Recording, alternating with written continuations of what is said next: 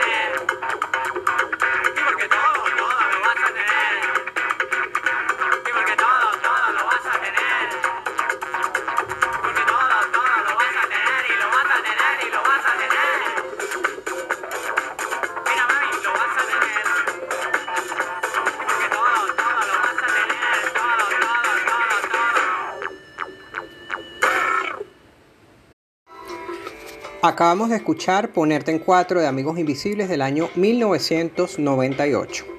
Este es tu podcast, aquí se habla de derecho penal. Mi nombre es Jonathan Mustiola, estaré con ustedes la próxima hora conversando sobre temas de actualidad analizados desde la lupa de un abogado penalista y defensor de los derechos humanos. Esta nueva emisión se está grabando desde Venezuela el 12 de agosto de 2020 en formato podcast bajo la plataforma Anchor. Si deseas escuchar de nuevo este u otro programa, los podcasts están colgados en mi canal de Anchor, al cual puedes acceder en la bio en mi cuenta de Instagram arroba ymustiola. También podrás encontrar algunos episodios de la primera temporada en mi canal de Spreaker, en YouTube y también en SoundCloud. Bien, este es nuestro segundo programa resumen de los 40 episodios que tuvimos en la primera temporada de este podcast. Todo esto mientras, como ya he dicho desde eh, el primer episodio resumen, mientras se terminan de afinar los motores para la segunda temporada de tu podcast. Aquí se habla de derecho penal. Como lo señalé en el programa anterior, la dinámica de estos resúmenes será una selección de extractos de editorial o de los bloques de los episodios más relevantes. En todo caso, espero como siempre que esta nueva emisión sea de su total agrado. Acá entonces el menú de hoy de Aquí se habla de derecho penal. Estaremos conversando eh, sobre nuestro episodio o remembrando nuestro episodio número 3 que fue acerca de los tiroteos masivos en Estados Unidos, el número 5 que fue sobre las alcabalas policiales acá en Venezuela y eh, finalmente estaremos hablando un poco o recordando un poco el episodio número 23 que fue acerca de los raptos prolongados. Por lo pronto vamos a recordar a nuestros colaboradores. B&B servicios jurídicos y de gestión. Esta es una firma de abogados ubicados en Colombia, pero además con alianzas estratégicas acá en Venezuela. Lo bueno de esto es que les permite a ellos asesorar a venezolanos y a colombianos ubicados acá y allá. ¿Para qué? Para la obtención de manera totalmente legal de cualquier tipo de documento, incluso aquellos documentos que debemos requerir cuando necesitamos literalmente huir de Venezuela. ¿Saben a lo que me refiero? También documentos para estudiar, documentos para trabajar, montar un negocio físico o digital, que es el boom en este momento, o para los venezolanos que quieran trabajar su oficio o profesión allá en Colombia. Si eres un venezolano ya instalado en Colombia, te podrán asesorar en materia laboral, comercial, tránsito, penal, incluso violencia de género Solo debes hacer tu cita llamando al teléfono más 57 si estás fuera de Colombia y luego marcar 317-637-5455 o a través de su cuenta de Instagram arroba v piso v jurídico y gestión. Centro de Investigación Enciclopédica de Jurisprudencia CIE.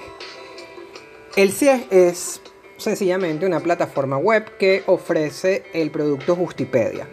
Justipedia es ni más ni menos una biblioteca virtual de jurisprudencia.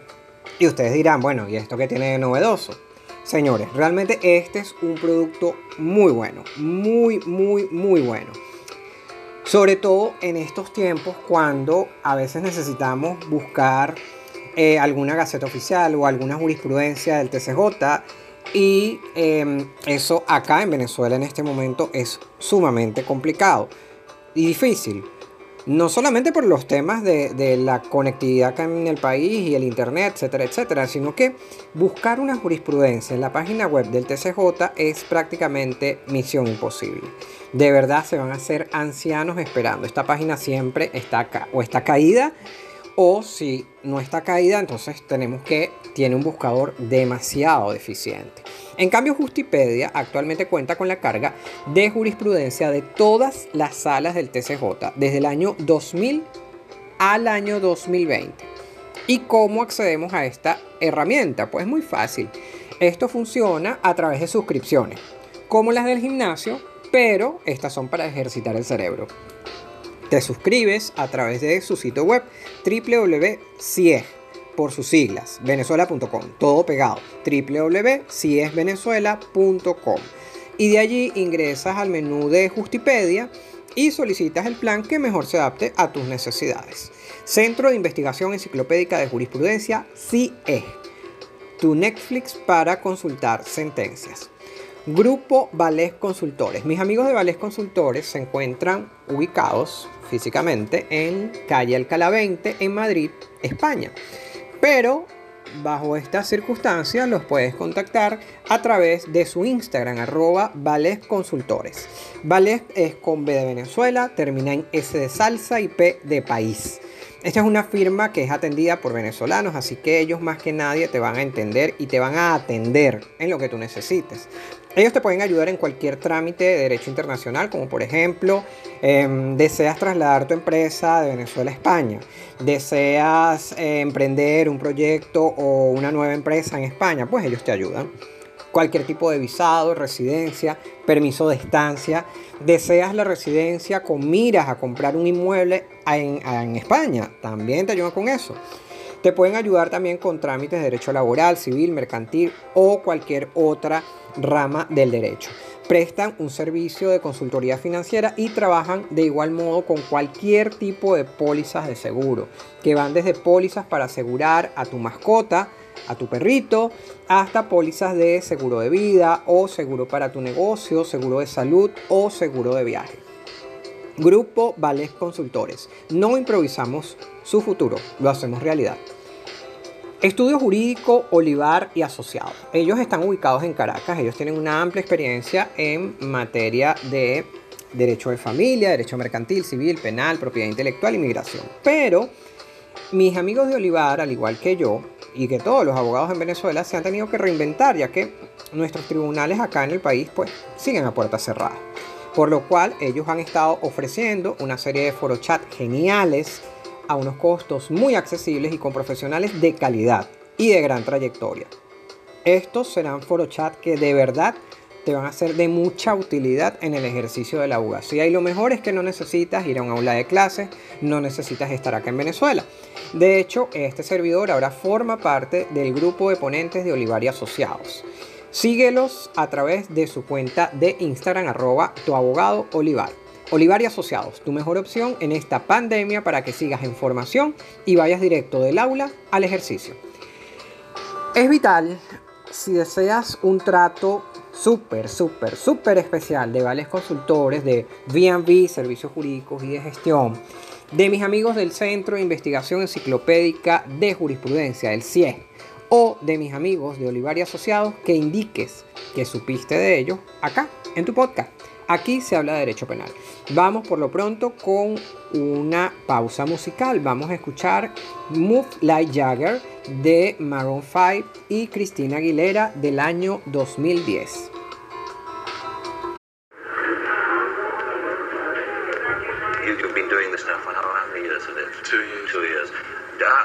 Longer do you give yourself doing this thing, going around being a sort of... I don't know. I never thought we'd be, I'd be doing it for two years even, you know.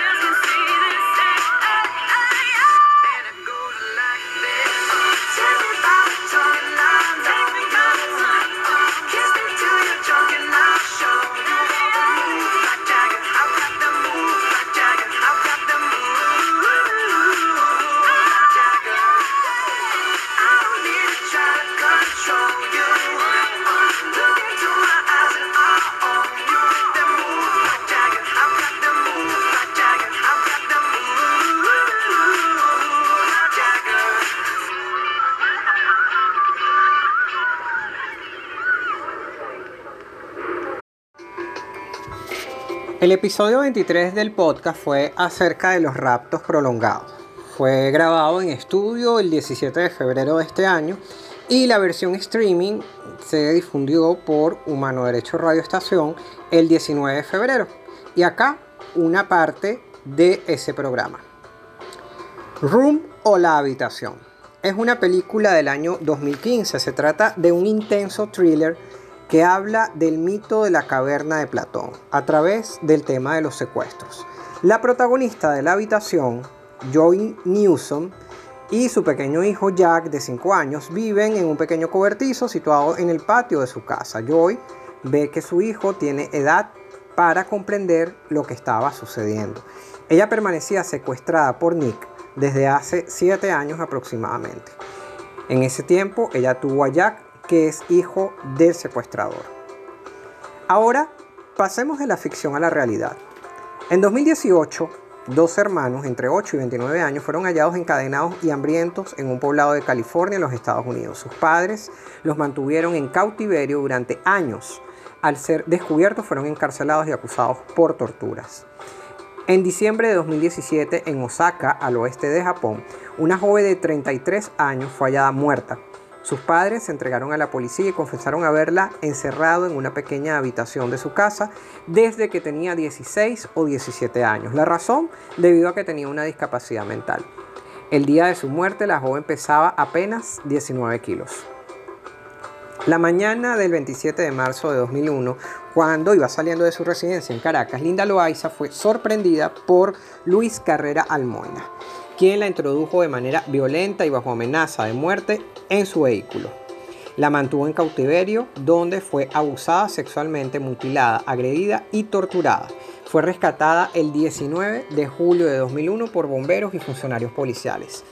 El 5 de febrero de 2020 se supo del aterrador caso de Morela de 49 años de edad, quien estuvo sometida y bajo amenaza de muerte por Matías Enrique Salazar en un apartamento del conjunto residencial Los Mangos en el estado de Aragua, en Venezuela, donde sufrió de abuso sexual y violencia física por parte de su captor.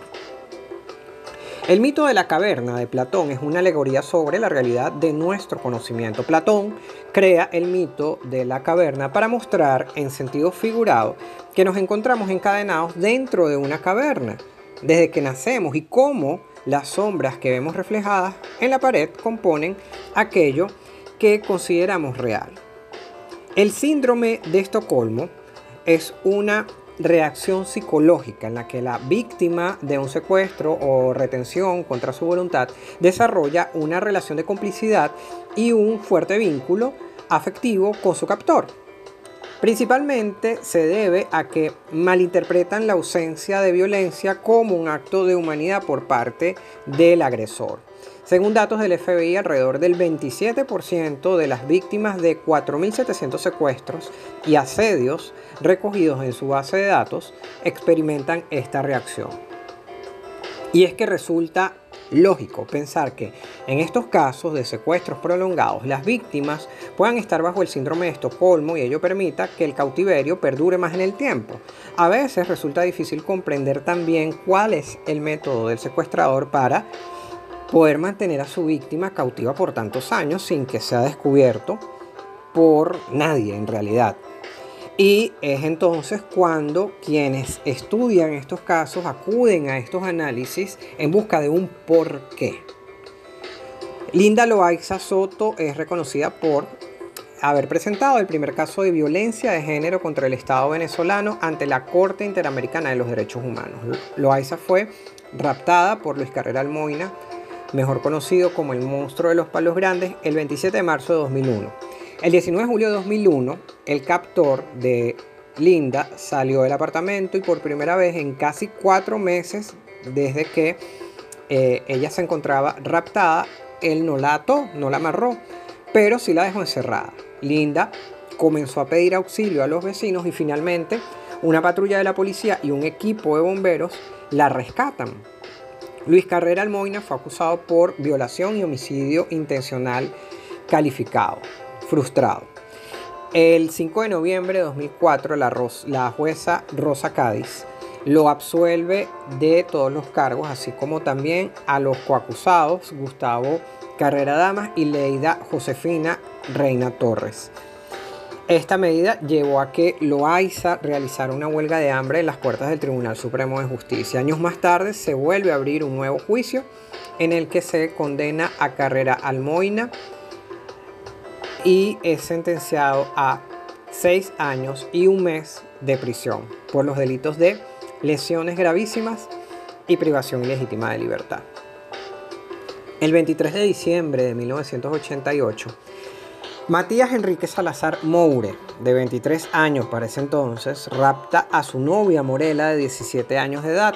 Le propone huir de su familia bajo la excusa de que a él no lo aceptaba. Morela pasó los últimos 18 años encerrada en un apartamento del conjunto residencial Los Mangos en la avenida Constitución de Maracay, Estado Aragua. Ella no podía ver la luz del día ni asomarse a la ventana tampoco. Estuvo más de tres décadas entre otras casas, no solamente el conjunto residencial de Los Mangos, pero siempre entre la oscuridad oyendo la radio y viendo canales regionales en la televisión. En el apartamento del conjunto residencial Los Mangos no había bombillos, por lo cual cuando se ocultaba el sol ella quedaba totalmente oscura. Las cortinas eran gruesas no podía hacer ruido y las pocas veces que los vecinos escuchaban algo, eh, Matías sencillamente decía que era la señora de limpieza. Su captor, que es conocido por los vecinos como el gordo Matías, no vivía con ella. Él la visitaba para darle de comer un menú que en todo este tiempo nunca varió. Arroz, huevos o lentejas. Luego abusaba sexualmente de ella, la amenazaba, la golpeaba y si ella no accedía a tener sexo con él, él sencillamente la privaba de agua o de alimentos, o de ambos. Morela comenzó su relación con Matías cuando tenía 17 años y él 23. Ella apenas había culminado el bachillerato. La familia de Morela no quería a Matías porque pues él ya había demostrado ser una persona violenta, agresiva. Apenas el 24 de enero de 2020 Morela vio unas llaves en el apartamento mientras Matías no estaba. Ella probó en la cerradura y a diferencia de otras ocasiones en las que esto había sucedido, en esta oportunidad las llaves sí pudieron abrir la puerta, entonces Morela pudo escapar. Hoy Matías enfrenta graves cargos ante un tribunal de violencia de género, cargos que van desde delitos de violencia y esclavitud sexual que prevén penas de hasta 20 años de cárcel. Estas personas cometen crímenes atroces, sí, pero son tratados como delincuentes comunes. Por lo menos acá en Venezuela es así. Cuando son atrapados, son sometidos a penas privativas de libertad como delincuentes, delincuentes comunes, perdón, pero realmente no lo son.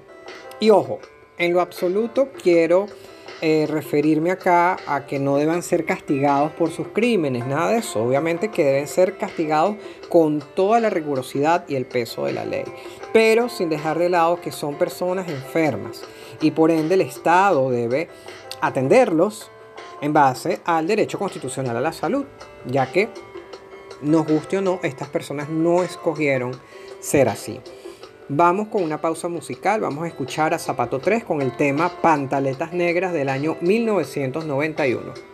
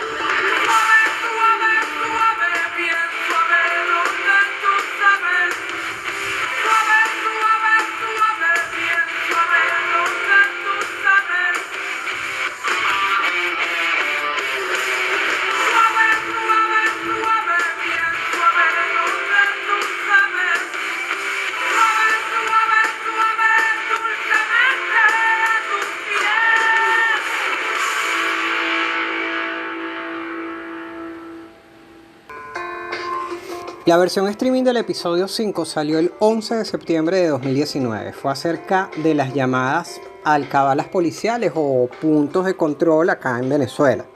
Vamos a escuchar el editorial de este episodio. Humano Derecho, Radio Estación, presenta. Aquí se habla derecho penal. Las alcabalas policiales en Venezuela. ¿Quién no ha sufrido un pequeño colapso nervioso cuando va conduciendo y se topa con una alcabala móvil de la policía? ¿Cuántas veces no hemos tenido que pasar el momento incómodo de tener que bajar los vidrios del vehículo para que un sujeto vestido de negro y con aspecto de policía meta la cabeza por la ventanilla con linterna en mano? ¿Cuántas veces no hemos pasado el mal rato de tener que orillarnos a la derecha en una carretera oscura donde hay una alcabala improvisada? Y además mostrar todos los documentos del vehículo, nuestros documentos de identidad, los de nuestros acompañantes e incluso permitir que requisen el vehículo. Todo esto, claro está, sin la debida orden judicial. ¿Cuántas veces no hemos tenido que pagar sobornos en efectivo, divisas, bolívares o incluso hasta con comida, a pesar de no haber incurrido en infracción de tránsito alguna? ¿Cuántas veces? ¿Hasta cuándo? ¿Hasta cuándo en Venezuela, lejos de sentirnos seguros frente a un policía, sentimos más bien temor de ser lastimados? ¿Cuántas veces se trata de una alcabala falsa en la cual los mismos policías roban y secuestran? Lastimosamente Venezuela tiene larga data de abuso policial. Durante el periodo helenístico de la Grecia antigua, el concepto de policía era el equivalente al gobierno del Estado. El órgano de policía en el mundo y también en Venezuela se puede definir básicamente como la fuerza de seguridad que en cada país se encarga principalmente de mantener el orden público, así como también la seguridad de los ciudadanos. La Policía Metropolitana en Venezuela fue un, cuerpo policial encargado de la vialidad y la seguridad integral del área metropolitana de Caracas. Funcionó desde el año 1969 hasta el año 2011. Hoy lo que se recuerda de la PM, Policía Metropolitana, es a los exfuncionarios que hoy son presos políticos. Pero recordemos también que la Policía Metropolitana tiene un gran historial de abuso policial. Abuso policial que incluso era respaldado legalmente para la época, pues no olvidemos tampoco que tuvimos una ley de vagos y maleantes que estuvo vigente entre los años de 1956 a 1997. Hoy los venezolanos contamos con el Cuerpo de Policía Nacional Bolivariana, fundada en el año 2009 para la vigilancia, el patrullaje y la seguridad ciudadana a nivel nacional. La PNB en poquísimo tiempo tiene también un gran historial de abuso policial y, cómo no decirlo, también un gran historial de represión y tortura, quienes junto a comandos armados como el Grupo de Fuerzas de Acciones Especiales, mejor conocido como las FAES, y ejecutando planes diabólicos como el despliegue policial tipo purga de Operación de Liberación del Pueblo, conocido por sus siglas como la OLP, se mezclan como una fórmula nefasta, a lo cual se adhiere cual etiqueta a la medida la conocida matraca en las alcabalas policiales. Tal vez usted piense que todo esto eh, que sucede en las alcabalas policiales es correcto, pero no, no es así. Tal vez usted, ante el temor a su integridad física totalmente válido, no reclame lo que a usted le parece incorrecto. Tal vez usted no denuncia abuso policial en una alcabala porque desconoce la existencia de ley alguna que lo apoye. Entonces tal vez usted necesite conocer un poco más sus derechos. Tal vez no tanto como para reclamar a un policía en una alcabala en medio de la noche, pero sí por lo menos denunciar la actuación policial que está fuera de la ley. Y de este modo, poco a poco, ir frenando paulatinamente el abuso policial y así no dejar de alzar nuestras voces. Bueno, el tema de las alcabalas o los puntos de control acá en Venezuela siempre, siempre ha sido un objeto de análisis. La mayoría de los puntos de control, eh, o, mejor conocidas como alcabalas, acá en Venezuela no cumplen con la reglamentación a la que están obligados sobre eh, la señalización que deben, que deben tener las mismas. Ello, muy aparte lo del tema de la matraca de los funcionarios por cualquier excusa. Hoy la excusa de la matraca en las alcabalas es el coronavirus.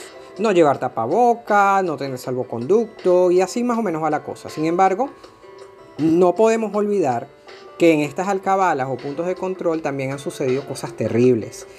En este episodio sobre las alcabalas policiales, recordé el caso del asesinato de los estudiantes en la Universidad Santa María en el año 2015, 2005, eh, perdón, en el barrio Kennedy, en la parroquia Macarao, cuando justamente pasaban una alcabala, un punto de control. Fueron acribillados prácticamente por los policías que estaban allí en ese, en ese punto de control. E igual suerte corrió en el año 2012 la hija del cónsul de Chile en el estado Aragua, si mal no recuerdo. Recuerdo también que para ese episodio leí, eh, cuando investigaba para el programa, un artículo donde se sugería que es correcto que un policía en una alcabala revise su vehículo y sobre esto debemos tener claro, tal como lo dije en esa oportunidad en ese episodio, que esto no es así. Es decir, la manera en que lo hacen los policías en este país no es la correcta, que sencillamente te detienen y sin más ni más pues revisan el vehículo. La revisión de vehículos por un policía se rige bajo las mismas normas para la revisión de una residencia. Es decir, que debe haber una orden judicial por escrito y de manera excepcional se puede revisar una casa o un vehículo sino, sin la orden judicial en caso de que se tenga seria sospecha de que allí, en esa casa o en ese vehículo, se cometió o se va a cometer o se está cometiendo un delito. Pero no, acá los policías sencillamente entran a nuestros vehículos o a nuestras casas, como Pedro por su casa, y ni contar lo que puede pasar si alguien se les planta y les reclama algo. Y bueno, Ahora, con la excusa de la pandemia, esta situación de represión policial de verdad ha aumentado terriblemente y ha salido de control. Y nosotros, pues lamentablemente como ciudadanos, estamos cada vez más indefensos. Vamos con una pausa musical. Vamos a escuchar a The Police con el tema Every Breath You Take del año 1983.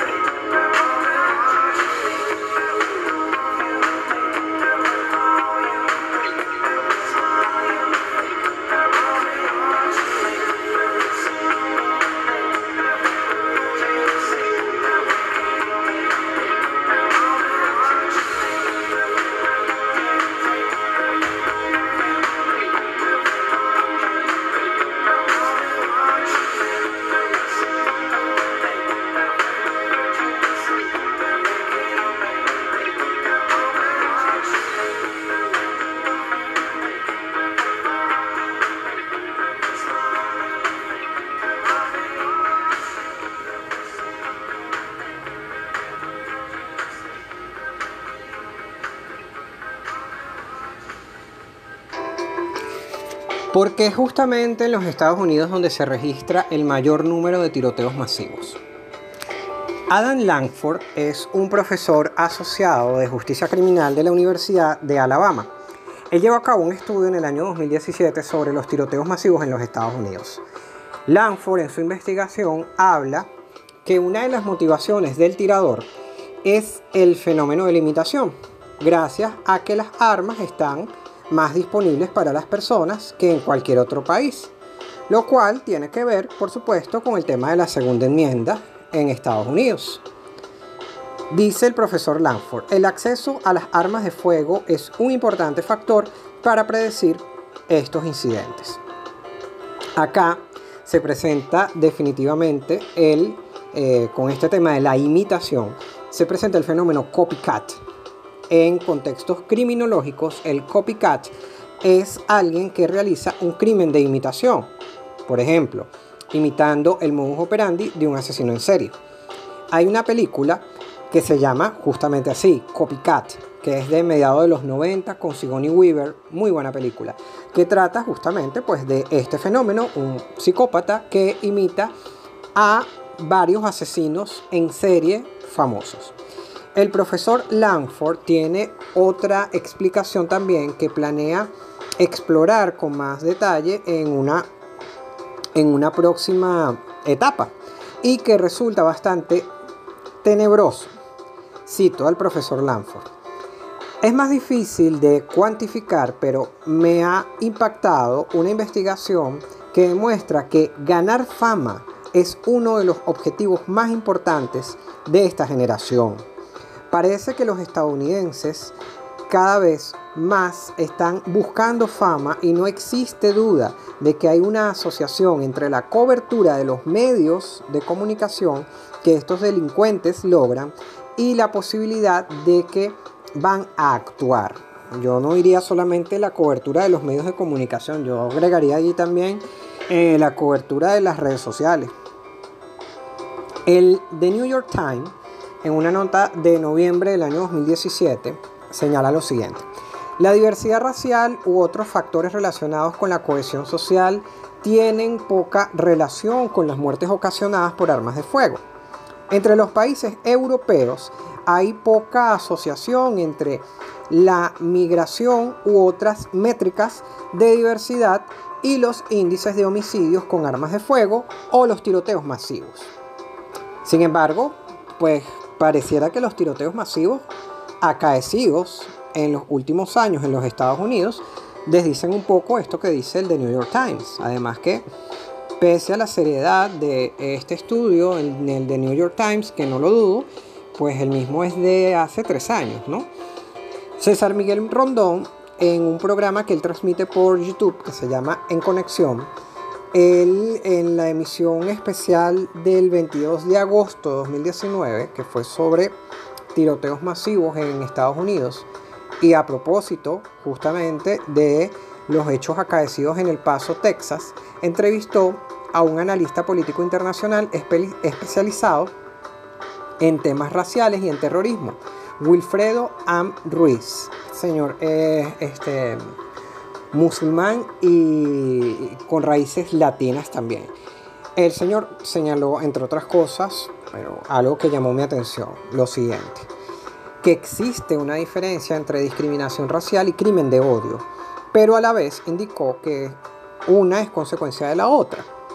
Alertó que después de lo que ocurrió en El Paso, en Texas, es cuando la ciudadanía ha empezado a despertar de la amenaza que representan estos crímenes de odio, que a su juicio ahora recae en la comunidad hispana considera, o por lo menos lo señaló así en, la, en esa entrevista con César Miguel Rondón, que el discurso del presidente Donald Trump puede ser un ingrediente para fomentar las diferencias étnicas en ese país.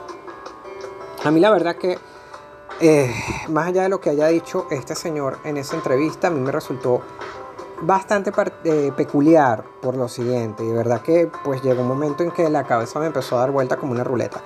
Este señor musulmán e hispano dirige o maneja una asociación que protege los derechos civiles de personas discriminadas por raza o por religión. Sin embargo, el hombre ama la segunda enmienda, porta arma de fuego y de hecho estaba en el estudio de grabación armado.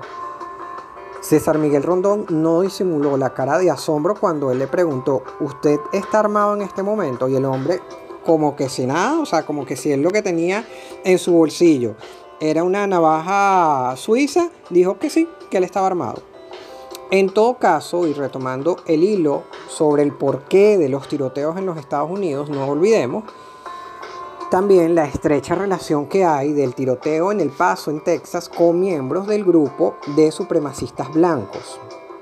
Así que si hace un par de años atrás los tiroteos masivos no estaban asociados o relacionados, o por lo menos eso no se demostró, con temas de xenofobia, pareciera que el panorama pues es otro, ¿no?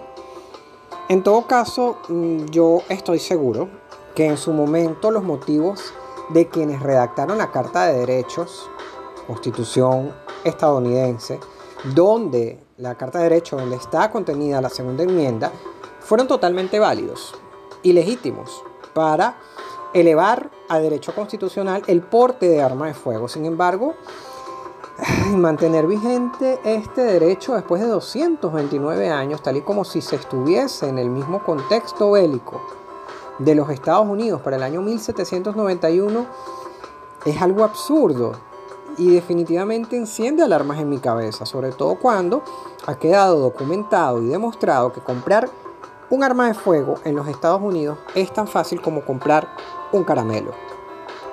Mantener la vigencia de la segunda enmienda o negarse a implementar un control de armas severo resulta tan ilógico como que pretendamos acá en Venezuela, por ejemplo, seguir castigando penalmente la infidelidad solo para las mujeres, solamente por el hecho de que se trata de una norma que data de siglos y que en su momento pues seguramente consiguió una justificación válida.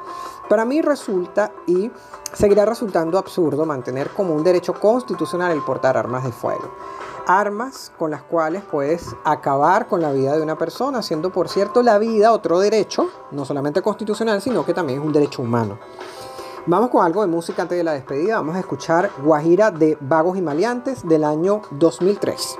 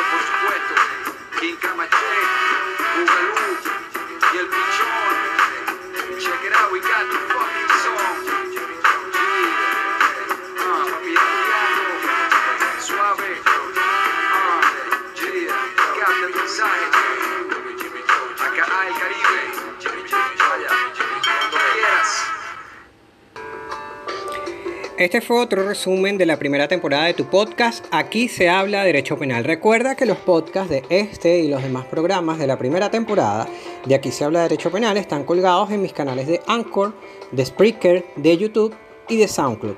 Además, este episodio, como es costumbre, va a ser difundido a través de Twitter, de Facebook, de LinkedIn y de WhatsApp. Este podcast fue posible gracias a nuestros colaboradores.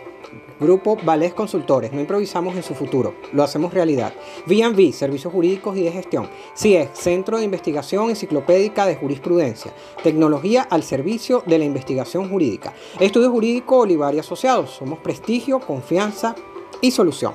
Mis redes sociales, arroba Yemustiola en Twitter, en Instagram, las del programa, arroba aquí se habla de Derecho Penal en Instagram y arroba aquí se habla de P en Twitter. Hasta la próxima.